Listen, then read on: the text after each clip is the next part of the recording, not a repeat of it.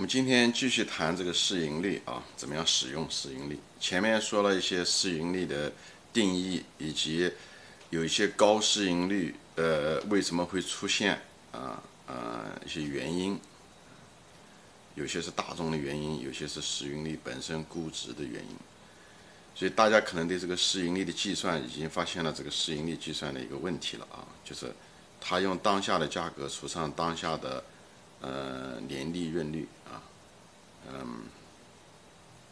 这个在数学上其实是一个呃很大的一个缺陷啊，因为它企业是活的。未来的现金流也是活的，但是你计算中的你用的那个参数的年利润率是当下的利润率是死的，所以计算未来的东西的时候一定会有很大的错误和偏差啊。呃，比方说再举一些例子啊，在数学上就出了这个问题。比方说一家企业，比方说海底捞吧，哈，嗯，它可能是几十亿、上百亿，对不对？呃，以后它每年的利润，正常情况下，它利润，比方说它能一年可以挣个，呃，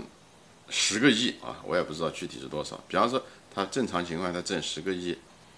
但比方说突然现在是那个因为这个武汉肺炎，餐馆生意不好，可能暂时它那个利润可能一下子跌下来了，可能今年它它整个公司很可能也就只挣了一千块钱。对吧？因为它的成本都是固定的，房租都是固定的，对不对？生意突然之间不好，会导致它利润，嗯，营业收入可能降了一半，但是利润可能从原来的十个亿变成了一百块钱，对吧？因为它大部分都是成本，它它的利润是在超过成本以后才行嘛，对不对？因为餐馆很多，它这个呃呃都是固定成本，对不对？它很可能。嗯，比方说固定的员工啊，发工资啊，这些东西啊，他的呃的后台啊，对对不对？做总部啊，这些开支它是固定的，生意好不好，它都要对。所以呢，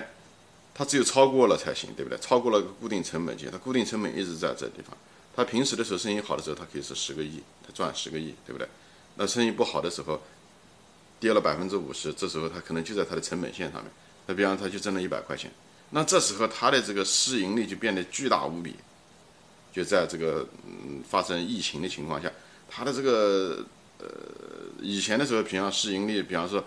它是一百个亿的那个市值，以后除上它每年十个亿，它很可能就比方市盈率二十，那这时候它这个亿突然之间从一个亿变成嗯一百块钱，那么就是讲白了，它那个如果再用那个一百个亿除上这个。一百块钱，那就变成天文数字啊！是，那市盈率这是一个亿，那这是真实吗？你说它高估了，突然之间变成那花一个亿年、一亿年才能把钱挣回来，那这是很荒唐的一件事情，对不对？我们知道海底捞不需要一亿年就你你就能把你的那个成本回过来，它一旦经济经营好了，疫情过去了，他生意好了，很可能就是一二十年就能把钱挣回来。所以我们算出来的。算出来的那个市盈率是一个荒唐的数字，原因就在于是什么呢？就是这个市盈率本身定义上面的时候，是我们当初是没有办法的办法，用一种最简化的数学的方法除法来除的。除法除的时候，这个数学结构上面有个天然的一个问题，就是当这个分母很小的时候，你会得到一个天文数字，而企业的经营。它虽然有起伏，但那种起伏是暂时的，从，对吧？一个亿变成一百块钱，它稍微调整一下子，或者是稍微生意好一些，它可能从一百块钱变成一万块钱，一个亿很可能是一两年的事，很轻松的。但我们对估值却产生了那么大的变异，所以 给大家说一下子，就是市盈率，就是因为这个除法的原因啊，嗯，这种很死板的这种除法的过于放大作用。以及企业经营的这种出现暂时的波动，不要被这个算出来的数字，就是只是那么教条的相信数字，就在这个地方。你看数字的时候，一定要一分为二，不能够只是一个眼睛看一个东西，一定要两个眼睛看。一个是看市盈率计算出来，当然很重要，太高，这是一个警示；另外一方面，你一定要找到这个数字背后的原因是什么。所以用定性的方法来分析，从企业经营的角度、行业的角度来看这个数字，这样的话，你看东西的时候才能够准确和全面。这是在投资分析中别的地方都能用得到。这不仅仅是讲看市盈率，这是一个基本的一个分析的一个态度，多角度看问题。从定量的角度，从定性的角度，还从别的角度，有兴趣的。呃，你可以翻翻我前面的有一有一个节目讲的，好像就是一体多面、多角度，呃，独立子系统分析东西，这对你的分分析能力的培养和决策能力培养都很有作用啊，这是个非常基础的一个概念。行，我们就倒过头了，再回到讲这个，所以就是说，呃，企业经营它会波动的，对不对？像这种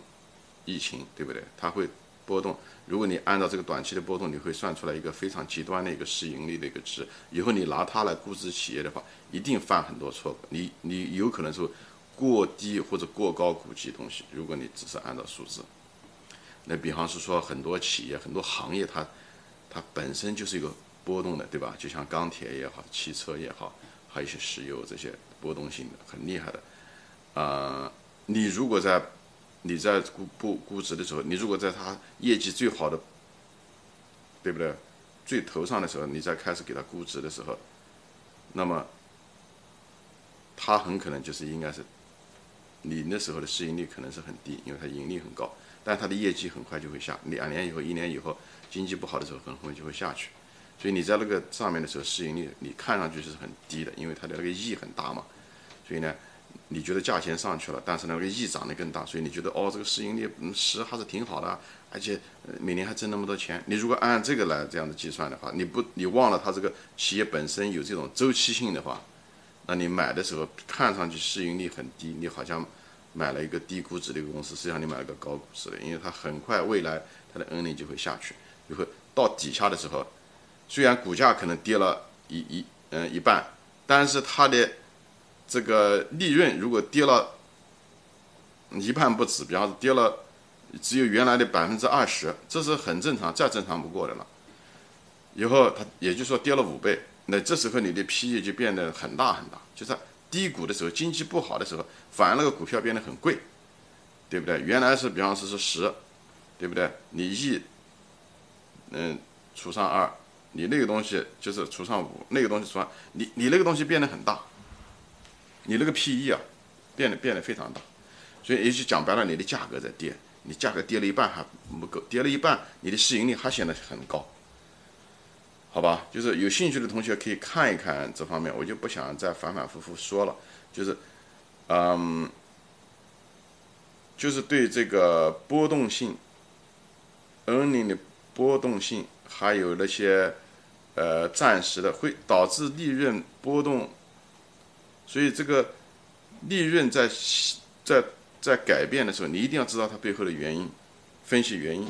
这是不是个永久性的？如果这个企业它的利润跌下去以后，它永远就是这样的低了，那它的市盈率就是准确的。它没有，比方它没有那种周期性，或者说它那种利润的时候跌下来的时候，它是永久性的跌下来。比方说有一些生意不好，像美国那个，比方说麦当劳，它生意现在就是越来越不好，它那种是结构性的。就是因为现在人们都喜欢吃一些健康食品，所以它那个利润它跌下来了就就不再涨上去了。那这时候你就应该适当的调整它的市盈率，也是一样的，好吧？就是在利用市盈率的时候，一定要要注意的，就是一个是它的数学的，呃，数学公式本身带来的结构性的造成的，嗯，那个市盈率的偏差，还有一个就要注意企业的这个经营的波动性。啊，无论是周期性的股票，还是企业暂时的经营出现了问题，但是是可以恢复的这些东西，嗯，不要在那时候算出来的暂时的市盈率，不要被这种暂时的市盈率所迷惑。周期性的更是如此，周期性的市盈率更有迷惑性。经生意最好的时候，市盈率反而最低，好像看上去是被低估的；生意最差的时候，市盈率反而很高，你看上去反而好像是被高估的。嗯，这就是一种假象，所以作为价值投资者，我们对这些东西要有一个最基本的认识，这样你才能正确使用市盈率，你才能进行一些恰当的调整，好吧？恰当的调整市盈率，讲白了就是正确的估值，做更好的估值。市盈率是为了估值服务的啊，在决定你能不能嗯，买这个企业，对不对？估值为什么要估值？因为我们想得到好的安全边际，跟价格比啊，便宜还是贵啊？决定买还是卖？原因在这啊，这是整个的这个逻辑链是这样子的啊，就是市盈率是估值的一种手段，估值为了安全边际，安全边际是价值投资的基础，决定买卖，好吧？今天就说到这里，谢谢大家收看，再见。